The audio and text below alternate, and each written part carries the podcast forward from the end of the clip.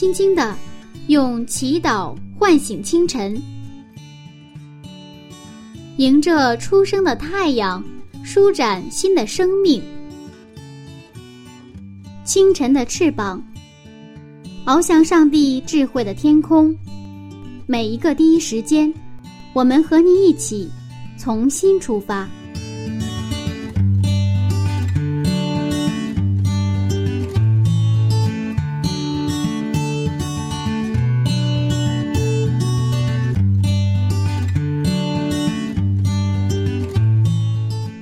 间与上帝相遇，精彩人生从上帝开始。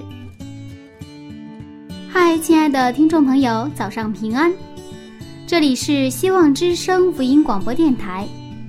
接下来您将听到的是由柚子为您主持的《清晨的翅膀》早灵修栏目。新的一天开始了，您的心情还好吗？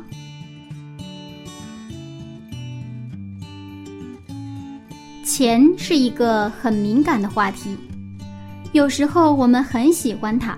有时候又觉得应该是金钱如粪土，这钱呐还真是挺尴尬的。尤其是对于基督徒来说，提钱很俗，提钱很不圣洁。那怎样才能有正确的金钱观呢？什么样的生活才是圣洁的生活呢？今天柚子就带您回到雅各的生活当中。让我们一起回到《创世纪》六十六讲，在世俗的地方经历圣洁的生活。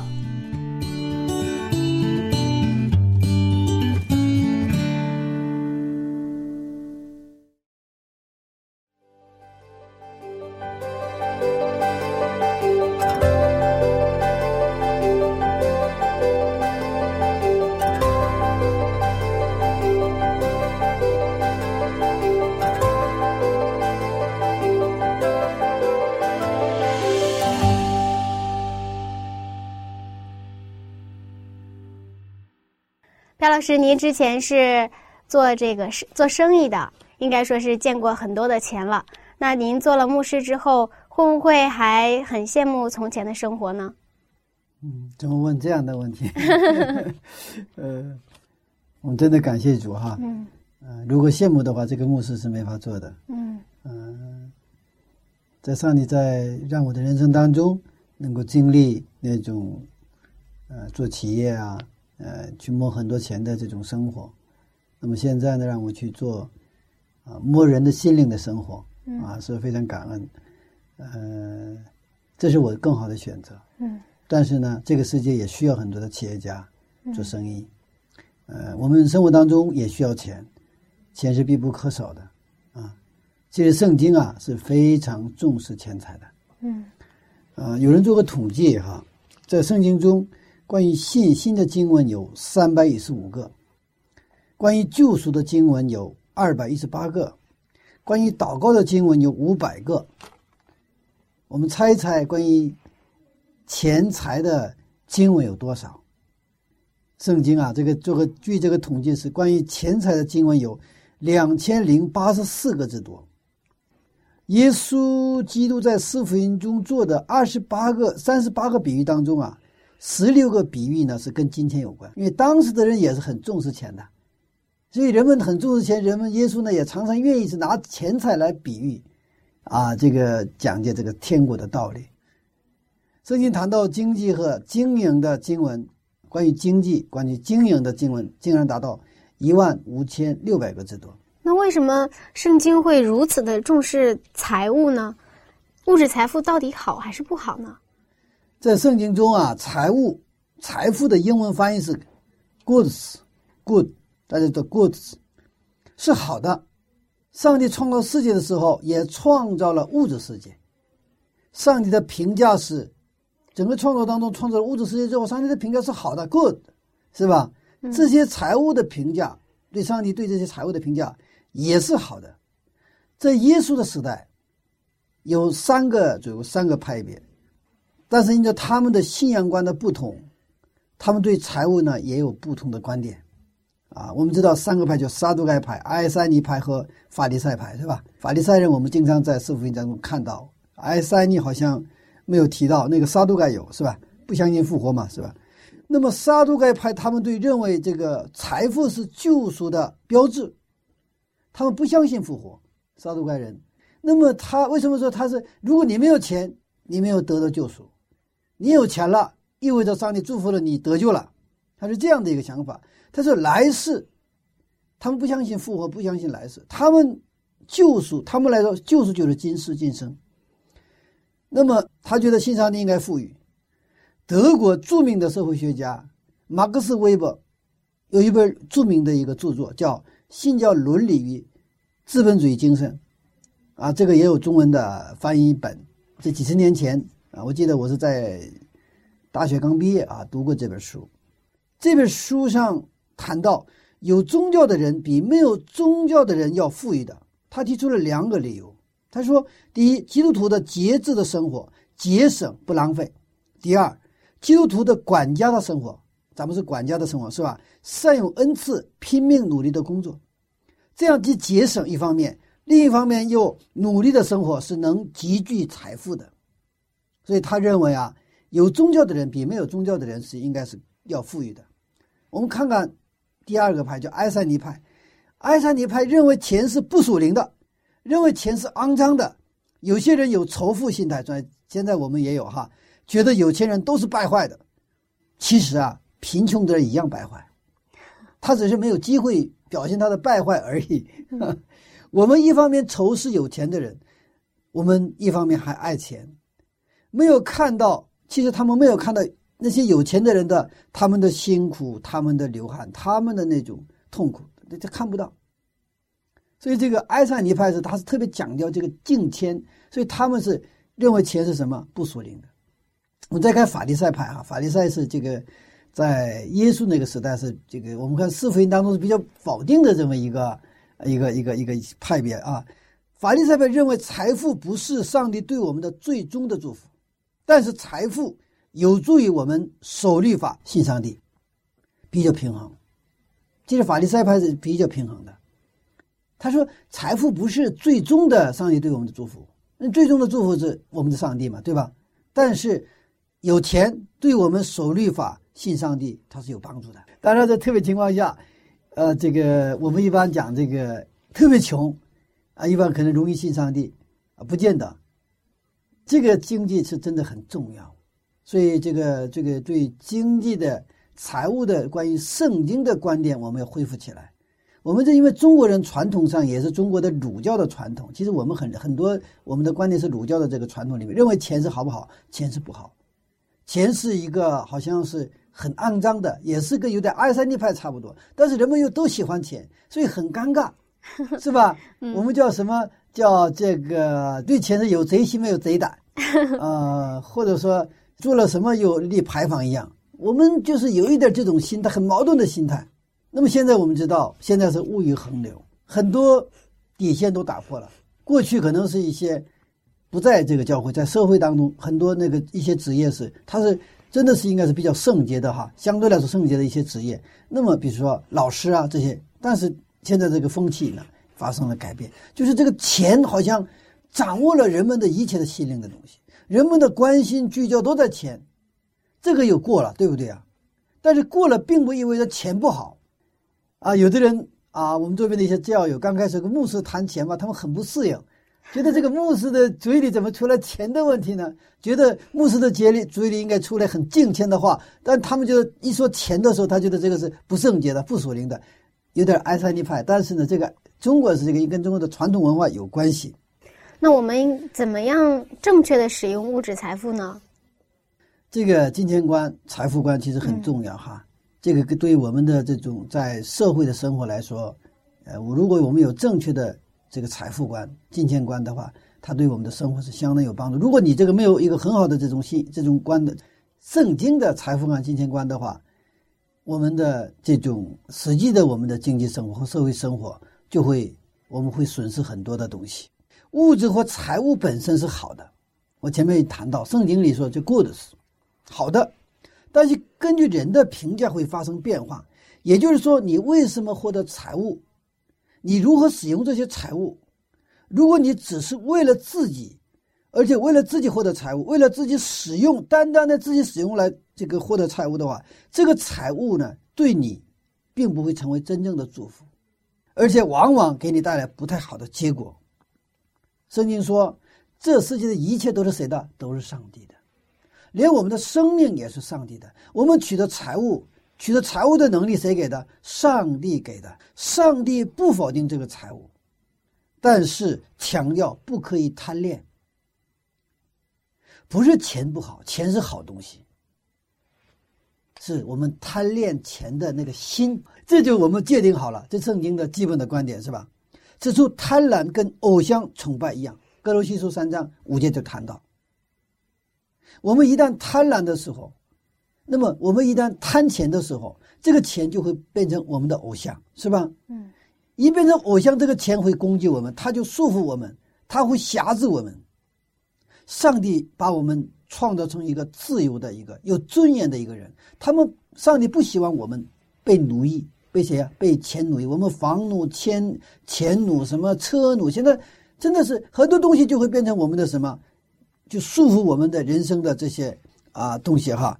所以人的问题不是出在财务本身，而是人的贪婪。所以我们要为添加，但是我们现在要在所谓属世的地方，我们要过什么圣洁的生活？我们要经历这种圣洁的生活。什么是在属世上过圣洁的生活呢？那我们常常听到啊，这个圣洁世俗，那什么才是真正的圣洁生活呢？我们有一个还是回到圣经的这个圣洁的观念。上帝说我是圣洁的，所以你们也要圣洁。呃，上帝，我们理解的说，哎，上帝，我是干净的，啊，所以你们也要干净。我们是这么听，我是卫生的，所以你们也有卫生。当然，这个圣洁里边包括卫生啊、洁净啊这个成分，这是有的。那个，但是那个部分的意思是很少的一部分。它最主要的圣洁的圣灵的意思什么呢？是不一样。什么叫不一样？我举个例子，两个人结婚了，这个丈夫对妻子来说是不一样，怎么不一样？圣洁的。为什么不一样？这个男人就是对这个妻子来说，他这个男人是这个全世界几十亿个男人当中的一个，还是跟他们当中的一个，还是他是唯一的一个？是跟所有几十个亿男人完全不一样的一个男人，这叫圣洁。妻子那个这个对这个丈夫来说，他的妻子也是一样，她也是女人嘛。那全世界有几十亿个女人。几十个女人当中，他的妻子是是不一样的，这是圣洁。这不是跟其他的女人是不能比较的一个女人，一比较就不行了。圣洁是不能比较的，我们的上帝不能跟任何的东西去做比较。当你贪恋钱财的时候，钱就跟谁比了？跟上帝比。所以我们纠结：我们今天到我到底去今天去上班还是去教会？在现在什么比较？对不对啊？这个就好像一个这个丈夫，我他他有妻子，但是他又喜欢另外一个女人，然后这就纠结了嘛？那肯定他不他不会很自由的，很纠结的。说话要小心，晚上睡觉你做梦也得小心，说梦你就说出来另外一个女人名字，就出这事儿就大了。所以圣经的圣洁的概念不一样，分别为圣嘛，是分别出来的。这个男人是为我分别出来的男人，是丈夫。这个女人是为我分别出来的女人，什么是丈夫？她是这个是什么？对我是圣洁的一个，是不能比较的，而且你不能去动她，你不能随便对待他。所以说，就是我们在地上过圣洁的生活时，我们在地上做什么分别为生的生活？我们不一样，我们可能跟别的同事一样去上班，我们跟他们一样不一样？不一样，怎么不一样？我们是属于上帝的人。我们是什么？是上帝的子民，是跟上帝立约的人。我们要忠诚于上帝。我们是上帝的所有，我们如此不一样，这叫什么圣洁？所以我们叫叫圣徒嘛，是不是？圣徒，什么叫圣徒？圣洁的基督徒。所以我们在属世所谓属世的地方，要过什么圣徒的生活？那圣徒的生活包括我们怎么去？管理我们的钱财，怎么去看我们的钱财，我们怎么去使用我们的钱财，包括我们怎么去获得钱财。那么在整个过程当中，我们都是什么？是分别为圣的。所以这个钱一旦到了圣徒的手里，那个钱就是什么？是圣钱，不是剩下的钱啊，不 也不是剩女哈，是圣洁的什么钱财？看这个钱在谁的？如果钱在谁的手里啊？如果钱放在那个赌徒的手里，那个钱叫赌钱；那个钱放在我们这些基督徒的手里，就是管家或者我们叫圣徒的手里，那这个钱是造福人的钱呐。这个钱是祝福别人的钱呢，多好的钱呢！它是这叫圣洁的钱，所以我们对钱应该有一个啊观念的更新。我们要回到我们圣经的这个对钱财的观念。其实我们大多数的教友都都对这个教会有很高的期望，觉得教会应该是非常神圣、非常完美的地方。所以一旦发现教会里有一点点。不好的现象，马上就不来教会了。尤其是发现教会在提钱的时候啊，就更紧张了。嗯嗯，所以这个可能这个在方法论上，我们有一个过程比较好一些。就是首先，所以我们要学习，我们学习圣经的钱的概念。刚才那个这个马克思韦伯他写那个《新教伦理与资本主义精神》这本书里，就是谈到，他也就分析美国的现象了，就是那些清教徒，对不对啊？他们坐船漂洋过海到了美国，他们。就是他，他是基本去的时候就是空手了，为了躲避这个在英国的这种逼迫。那么这些人为什么后来发达起来了、富裕起来了？那个马克马克思韦伯拿这个来去去去研讨这个案例，他说他们是一个是什么？他们是非常的什么节约的，他不浪费的，因为这个钱不是他的，谁的？上帝的。我不能随随便便按我的意思用这个钱。另外的，我们是管，另外是管家，什么呀？要善用恩赐，说努力的、勤奋的工作，啊，我上帝给我们的时间，上帝给我们的精力和体力，对不对啊？我们要善用它。上帝给我们的各种各样的才能、技术，我们要善用它。我们不能它让它浪费。你看，一方面钱财不浪费，一方面我们的恩赐不浪费的时候，这个钱财就积聚起来。我前面已经讲了哈，是吧？一个人那就。善用他的时间、他的精力、他的能力、他的恩赐、他的技术，是吧？不去浪费他的时间去工作。另一方面，得到的钱又不浪费，哇，这个钱只能多不能少。其实这个原理非常简单。那么说，我们现在还是刚才回到教会这块这是问题的时候，所以我们教会首先要进行这样的教育，让我们的教友们。重新去认识这个钱财，不要仇视钱钱财，也不要对钱贪婪。我们是上帝的人，我们是圣洁的百姓，我们教会是圣洁的教会。那么圣洁的教会也会出问题，也会因为撒旦。我们现在还不是新天新地，对吧？所以说，解决这个问题的唯一的办法是我们什么？回到上帝面前，有了问题我们悔改，不怕。我有问题不怕。很正常，但是呢，这些问题不能放在那里不管，是不是？我们回到这个源头，让上帝进入到我们的教会里边，这样的时候，我们有更多的精力，我们经历那种真正圣洁的生活。其实，简单说啊，我们在只有在耶稣基督里才有真正的圣洁的生活，在耶稣基督外。如果你是耶稣基督外的，你就是在教会、教堂里面。我们现在一般教会就教堂嘛，哈。你在教堂里边，你可能也不属灵，你也不不是说过过圣洁的生活。所以，我们带着这样的一个对钱财、对财务的这种圣经的这种基本的价值观，我们进入到今天的故事当中。这个，我们看二十五节，接着昨天昨天的故事，接着这是昨天的故事，我们看今天的二十五节。那个雅各要回去回想回去了，我们看看二十五节，拉杰生约瑟之后，雅各对拉班说：“请打发我走，叫我回到我本乡本土去。”你看拉班怎么对他回应哈？二十七节，拉班对他说：“我若在你眼前蒙恩，请你仍与我同住，因为我已算定耶和华赐福于我是为你的缘故。”拉班果真留雅各是想得到耶和华的赐福吗？我们再看看，因为拉班在说这个话的时候非常谦卑哈。我若在你面前蒙蒙恩，然后他说：“请你与仍与我同住，你别走了。为什么呢？因为我看到了耶和华赐福于我，是因为你的缘故。其实雅各来了之后呢，拉班变得越来越有钱了，所以他明明看到了他得到上帝的福气，是因为上帝赐福雅各的缘故。他就站在雅各旁边的时候怎么样，也沾了什么雅各的福气，雅各的喜气。”所以我们看，这个雅各怎么说？三十节，雅各说：“我未来之先，你所有的很少，现今却发大众多。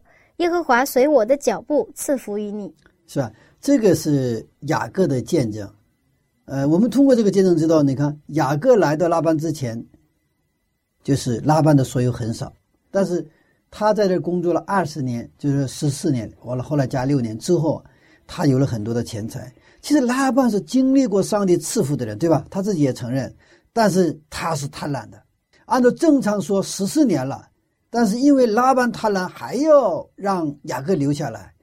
不过这个按照当时的习俗，如果说拉班不允许的话，雅各也不好办，因为他涉及到他的两个女儿，对吧？还有一个这种啊关系，所以雅各呢，现在就是非常的左右为难呢。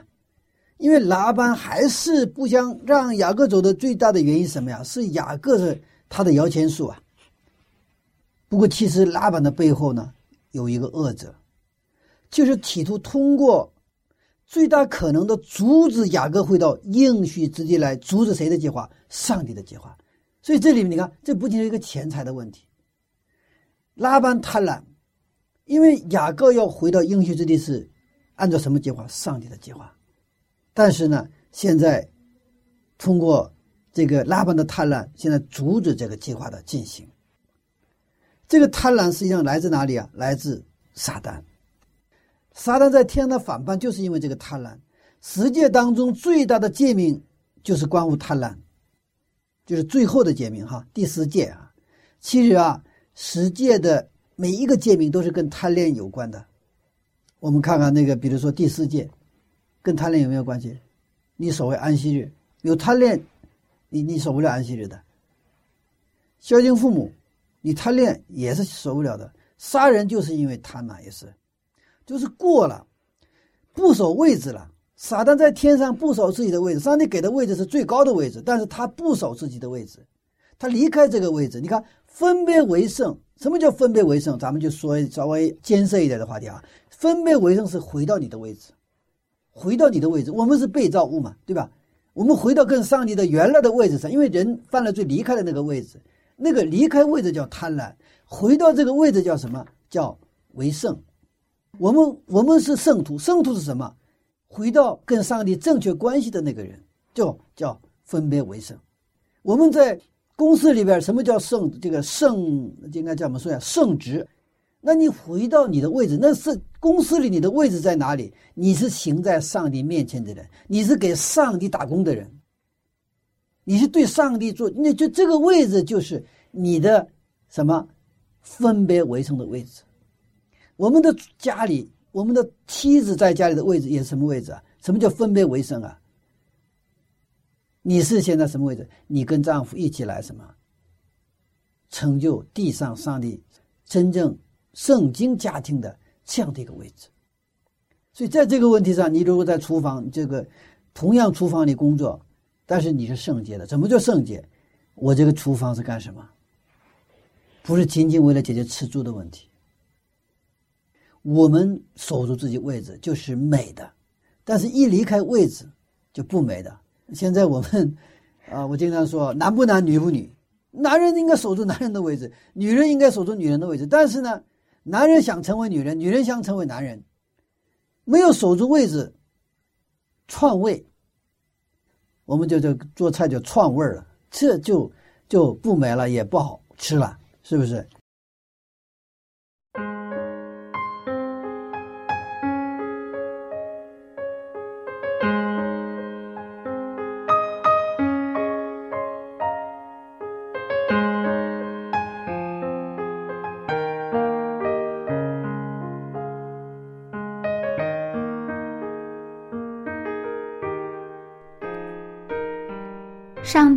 造世界的时候，也创造了物质世界。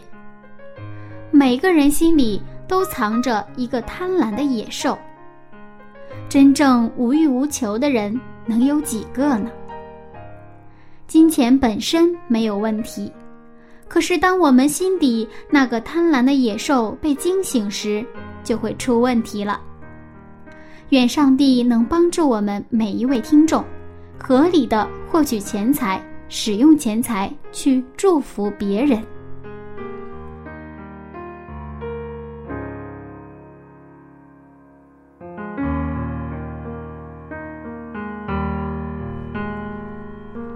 好了，不多说了，还是一起来听一首好听的歌曲吧。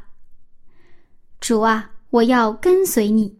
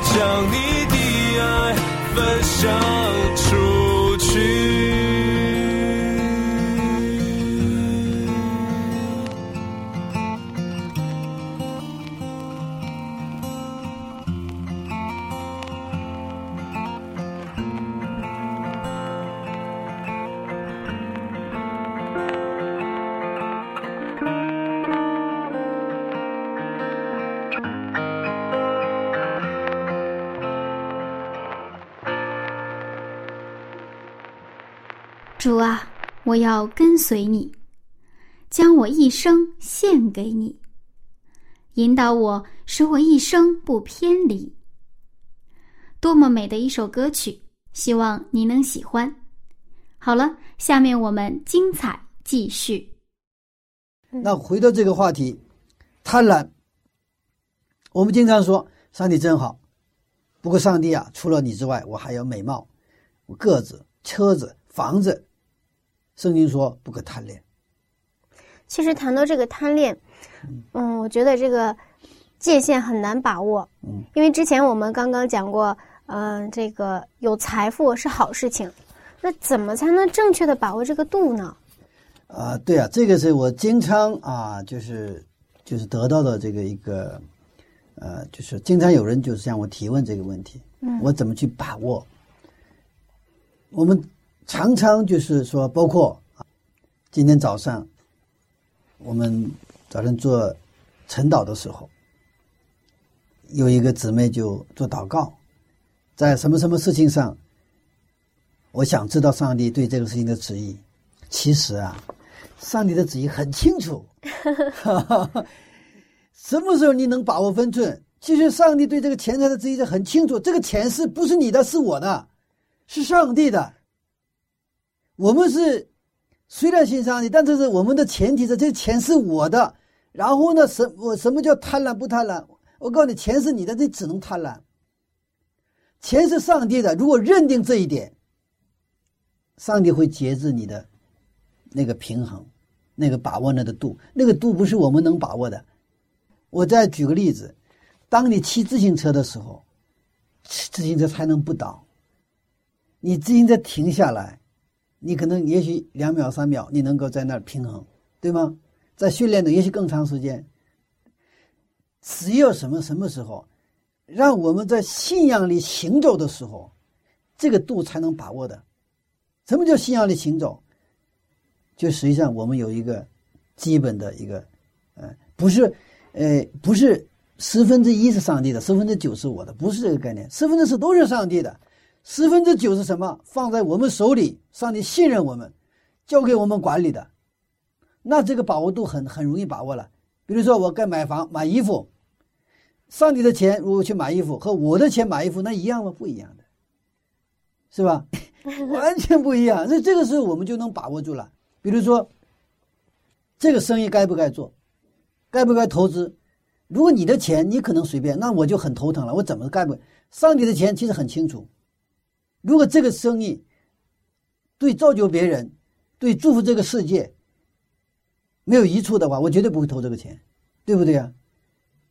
所以，我们啊、其实我们的信仰哈、呃呃，其实很简单，但是我们现在太复杂化了，而简单化需要重生的经历，需要悔改，不是我们来去啊怎么去琢磨出来的东西，就是我们把自己百分百的完全的献上，不是百分之九十九的顺服，是百分之百的顺服。这样的时候，这个度啊，我想上帝来把握。我们有一个故事，大家可能啊很熟悉的故事。当这个耶稣快要上十字架的时候，玛利亚啊，莫大拉玛利亚把那个一罐那个香膏，香膏是吧，打碎了，然后全部。那个时候，犹大还有几个门徒，我们看四福音一起看的话，哈，有不是不信一个一个人，好几个门徒说，那这个给穷人多好，对不对啊？为什么这么浪费啊？那就涉及到这里边也是把握度的问题，把握度，那就，那我这我们如果认为这个这个按照这个我们的一些人的观念看的话，那这是不应该的，是吧？但是耶稣说了，我不跟你们常在，是吧？穷人常与你们同在，是不是？所以以后到任何地方，他的故事还要你们去讲，因为现在这个摩德拉玛利亚是什么？他是为耶稣预备他的葬礼，他把他的全部的东西拿出来，因为他是相当于嫁妆一样的东西拿出来献给上帝，献给这个耶稣基督。如果说我们按我们的标准判断的话，我们就是可能那如果是真的是把这个分给穷人了，那是我们做了善事，荣耀归给谁？都归归给我们自己。嗯，啊。所以这个评价的标准也好，我们首先要承认，这个香膏是谁的？上帝的，上帝的还给上帝，不是说把我的献给上帝，不是的。我们把我们献上的时候，也不是把我们 献上，是我们本来就上帝的，把上帝的皇位上帝那里去，就回到他的位置，这个叫分别为圣，这个叫什么？理当如此，不是说。我们牺牲什么？我们损失了什么？不是，我们本来就应该在那个位置上，就是先为活祭的那个位置上，也就是上帝的什么被造物的那个位置上，那才是我们人生的真正的新的开始。但是我们，我们觉得那是牺牲损失。有人哎呀献身了，人们觉得哎呦他真的不错哈。虽然我不能觉得他献身了，不不是不是，那就是回到他的本来的位置，就是好像什么，就是火回到灶坑里。火不在你的兜子里，你回兜子里这个事儿就大了，是吧？火就在他的灶坑里，该在的地方你在，该应该在的地方。所以好多人说，老是在寻求，什么是上帝的旨意啊？什么是上帝旨意？上帝旨意是你要成为他的什么子女？没有什么，你要回到那个被造物的位置，你听上帝的话，你就按上帝的话去做就可以了。上帝的清意思清，意思特别清楚。但是我们为什么老是觉得，好是？其实我们很很清楚，但是呢，上帝的这个旨意啊，跟我的旨意不符合，所以我们老是祷告。其实我们祷告什么？希望上帝改变他的旨意，让我的旨意成全。也就是，我们的祷告是什么？我们在天上的父，愿我的旨意行在天上，如同行在地上。这是我们的祷告。愿我的名得到荣耀。所以，这个贪恋，贪恋是万恶之本呐。这个来自在来自，其实我们刚才说了，是撒旦在天上的反叛，也是来在这里。所以不满抱怨，对吧？不满抱怨，我们常常有。其实经历了我们上帝的祝福之后，我们还有什么不满不？不满和抱怨就是贪婪的另外一个代名词，也是什么？其实撒旦的精神。圣经说呀，所以圣经说我们要常常喜乐。不住的祷告，凡事谢恩，就是让我们凡事满足。我们在圣经，因为圣经的话嘛，我们不能否认啊。但是生活上，我们其实不认可，因为为什么？因为我们比较，因为我们比较。有两种人，啊，生活当中，比如说夫妻在一起哈，然后呢，这个妻子出去见了一一些人，然后见到别人家很幸福。别人家这个啊做的很好，那回来以后就对丈夫开始有抱怨和不满。这因为什么？因为比较，他一比较把自己给比下去了，是吧？这个精神其实来自于哪里？来自于不是上帝的。曾经对哈佛大学的毕业生做了一个问卷调查，这个问卷调查提出了两个虚拟的问题世界，两个问题两个世界。他说 A 和 B。那么 A 呢？现在有一份工作，你是五万美金年薪，其他人是两万五千美金。那么 B，现在有一份工作，你的年薪是十万美金，其他人是二十五万美金。大家听清楚了，第一个是工作呢，是你的那个是你是年薪五万美金，其他人是两万五千美金。那么还有一个是你是十万美金，其他人是二十五万美金。那么这两个方案当中选择什么？他是给哈佛大学的毕业给做了一个问卷调查，会选择了哪个呢？如果你是的话，你的话你会选择哪个？啊，那个问卷调查结果是这样的：绝大多数人选择 A，就是五万美金的工作。他们判断的标准不是收入多少，就按正常来说，我就十万美金比五万美金多一倍嘛。但是跟别人比较的情况下，我宁可要多少五万美金？五万美金别人两万五千美金嘛，比别人多嘛。五万我十万美金比五万美金虽然多，但是别人是比我多二十五万美金，我不干，我宁可要五万美金年薪的工作。哇，这个这对人呐，这个比较的这种根深蒂固，很可怕，很可怕，是吧？所以人的人就是生活在这样一个相对价值比较的世界里边。撒旦最强大的武器就是让我们比较，一比较就产生了怨言、不满，一比较。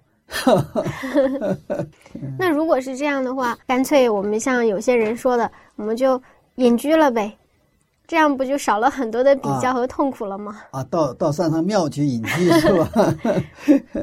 但是上帝的旨意是让我们在地上经历圣洁的生活。耶稣和他三个门徒不山上变形，就耶稣跟摩西、以利亚那个变形那个山上是吧？那个那个那个彼得就提议说：“我们给三给盖三个草棚，对吧？”嗯，我们在山上，这里多好。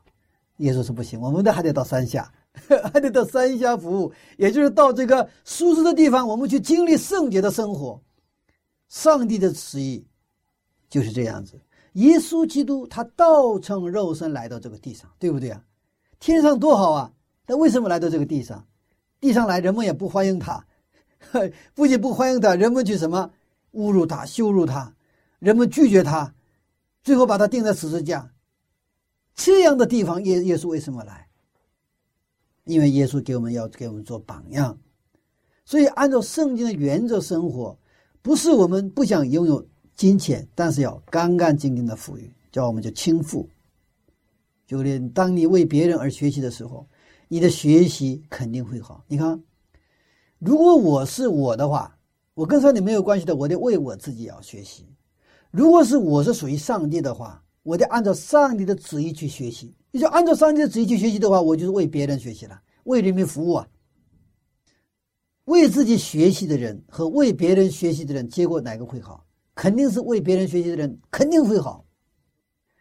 就跟什么一样，我比如说我也是啊，这个我我我，比如做传道人，我觉得最大的一个恩恩典是什么，知道吗？我读圣经，当然我为也为了我自己读哈，喂养我自己，啊，为自己也默想啊，我去读经啊，祷告啊。但是我我的工作有时候要要把圣经要传讲给别人，是吧？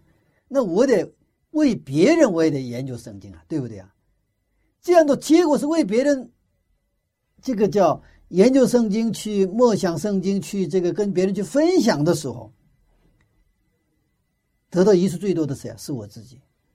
我给别人讲一次，讲一个小时，我最起码准备十个小时、二十个小时，谁得益处？我得益处。就说金水楼台先得月。当你为自己赚钱的时候，为别人去赚钱的时候，你的工资哪个会高？你为自己只要去挣钱，一般是上班了。能拿到工资，对吧？当你为别人赚钱，其实老板呢，有的时候意识不到，老板想多挣钱，很多事就是去开公司去创业，但是倒过来，他结果什么？你开了公司，会很多的人拿工资嘛，对不对啊？这个时候，当然风险是有，但是呢，你会不会挣更多的钱呢？因为你拿工资有限的，所以说创业的时候，你给很多的人提供就业的机会。这就给你带来一个新的一个一个一个一个机会，所以我们经历上帝祝福的人要感谢上帝，凡事感恩。如果今天我们是拉班，如果有拉班的贪婪的话，我们就要悔改，我们要回归我们的本位，也就是说，什么我们自己的应该在的地方。我们接着看经文，二十五节，二十五节。拉杰生约瑟之后，雅各对拉班说：“请打发我走，叫我回到我本乡本土去。”雅各为什么要回去呢？雅各回去是，他是理由的，因为他曾经要跟上帝立过约，他要回到上帝的应许之地啊。我们再还是再回放一下哈，《创世纪二十八章的雅各的许愿祷告，我们看一下二十节到二十二节。创世纪二十八章二十到二十二节，雅各许愿说：“上帝若与我同在，在我所行的路上保佑我，又给我食物吃，衣服穿，使我平平安安的回到我父亲的家，我就必以耶和华为我的上帝。我所立为柱子的石头，也必做上帝的殿。凡你所赐给我的，我必将十分之一献给你。”也就是说，那个雅各跑路跑出来的时候，就那个晚上在旷野，是不是？看到天这个这个做了天梯的那个梦，他起来之后，他就是跟上帝做了一个许愿祷告，是吧？我要回去的。如果让我平平回去的话，我怎么样？我在那里盖教堂，又教十一，是不是？他一个许愿。所以现在呢，过了多少年？十四年之后，然后跟拉班提出来，我要回去。这个时候已经有很多的孩子，很多的财富，是不是？他。回去是想回去，不过那里谁等着他？姨嫂等着哥哥，哥哥等着他。嗯，那里边危险等着他，但是他作为信仰的传承者，他要回到应许之地，他要去兑现他跟上帝所做的许愿的祷告。我们是不是有时候也像雅各一样，因各样的理由暂时离开了迦南地，不在应许之地呢？那么我们赶紧回到上帝让你待的地方，回去他总是。不晚，那么后来呢？拉班就跟他提议，给他提工价，为了挽留他嘛。不过还好，雅各这个时候开始也跟他谈工价了，是吧？但是这个工工价的这个谈工价的方法很奇特，我们看看，看看三十二节和三十三节。三十二到三十三节，今天我要走遍你的羊群，把绵羊中凡有点儿的、有斑的和黑色的，并山羊中凡有斑的、有点的，都挑出来。将来这一等的就算我的工价，以后你来查看我的工价。凡在我手里的山羊不是有点有斑的，绵羊不是黑色的，那就算是我偷的，这样便可证出我的工艺来。啊，但是这个话就有意思了哈。他说，我们这个羊群一般那个有斑点的是吧？啊，那种有点有斑点的黑色的羊，大家看过吗？很少很少。绝大部分都是白色羊，是吧？嗯，白色的羊。但是现在他说这公价的以后呢，这个有斑点的、黑色的、有点的，这个这个算我的公价，白色的都是归你。嗯，啊，那个正中谁的羊？拉板的意思了 啊，很高兴。不过这个拉板呢，很开心的答应了。不过这个拉班也是真的做事做的很绝呀，很贪婪呐。你看三十六节，我们看一下三十六节。三十六节。又使自己和雅各相离三天的路程，雅各就牧养拉班其余的羊。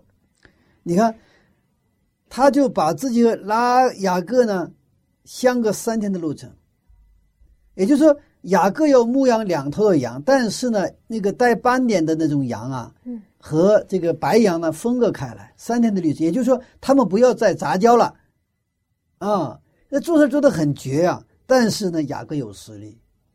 他爷爷、爸爸都是牧羊的，雅各，他也相信上帝的恩典，所以他有底气。他说他提出的这个薪酬的方案是拉班出乎意料的。其实我们在现在基督徒在职场上影响力并不高，甚至不敢说出自己是有信仰的人。为什么？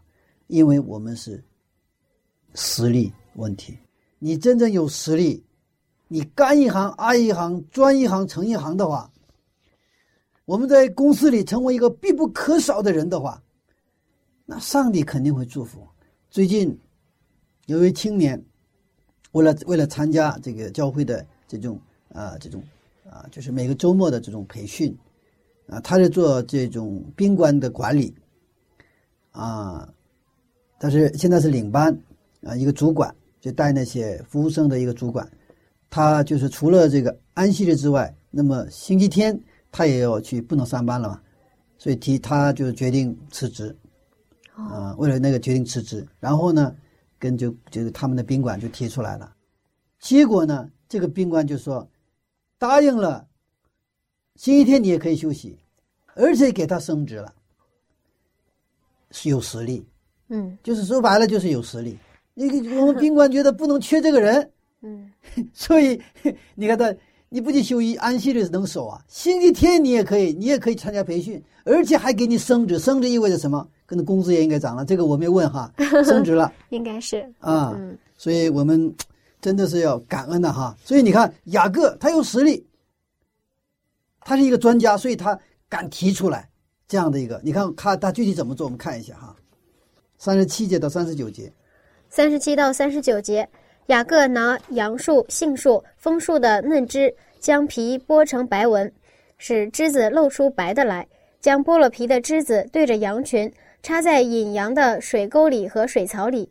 羊来喝的时候，羊对着枝子配合，就生下有纹的、有点的、有斑的来。你看，然后这个结果怎么样？结果四十三节，四十三节，于是雅各极其发达，得了许多的羊群、仆婢、骆驼和驴。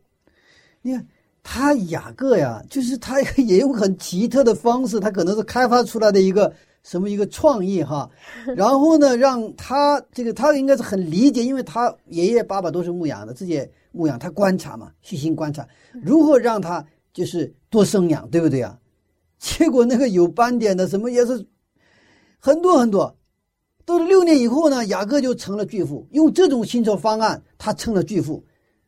生活开始安逸下来，不过乐不思蜀啊，他几乎忘了回家的事儿。他十四年的时候不是要提出回去嘛，结果重新谈谈工价，用薪酬新的这个薪酬方案，结果呢，他的斑点的黑的那个就多就多发起来，结果成了巨富，所以他也差不多忘了回去的事儿。二十年的时候，不过又有一场危机等着他。而那场危机最终让他重重新抓住伯特利的学院祷告，促使他回到应许之地。这个故事呢，将在下一讲我们再分享。嗯我们看，当雅各他忘记自己的目的的时候，但是上帝他没有忘记啊。是啊，嗯，谢谢牧师的分享。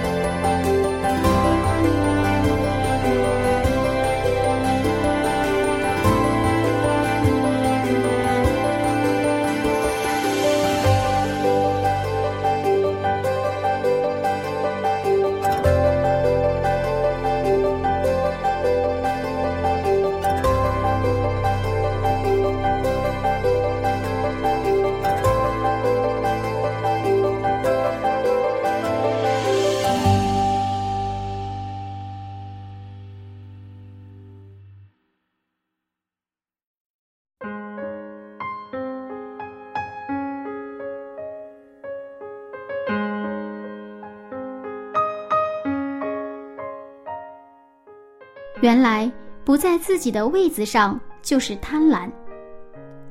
现在这个世界还真是越来越不简单了。能在这样复杂的社会里过简单的圣洁生活是一种挑战。柚子有一位朋友，他对钱非常有欲望，但是为了拥有更多的钱财，他把自己弄得很疲惫。甚至不清楚为什么要这么奔波了。亲爱的听众，您是否也在整日奔波呢？希望您能有时间停下来陪陪自己的家人，听听他们的故事。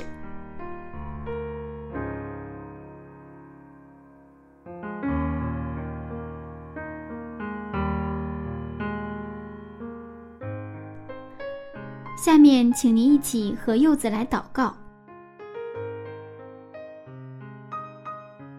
亲爱的天父，感谢您给我们获取财物的能力。在这越来越不简单的世界里，恳求您给我们安静简单的心智，让我们能过圣洁的生活，洁净我们贪婪的内心，让我们的每一份财物都能为了祝福别人而去使用。献上这样的祷告，是奉靠主耶稣的名，阿门。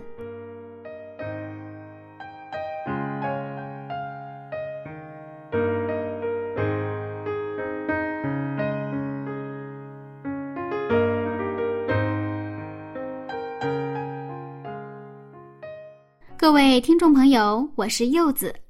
今天我的节目马上就要结束了，那这个早晨您有收获吗？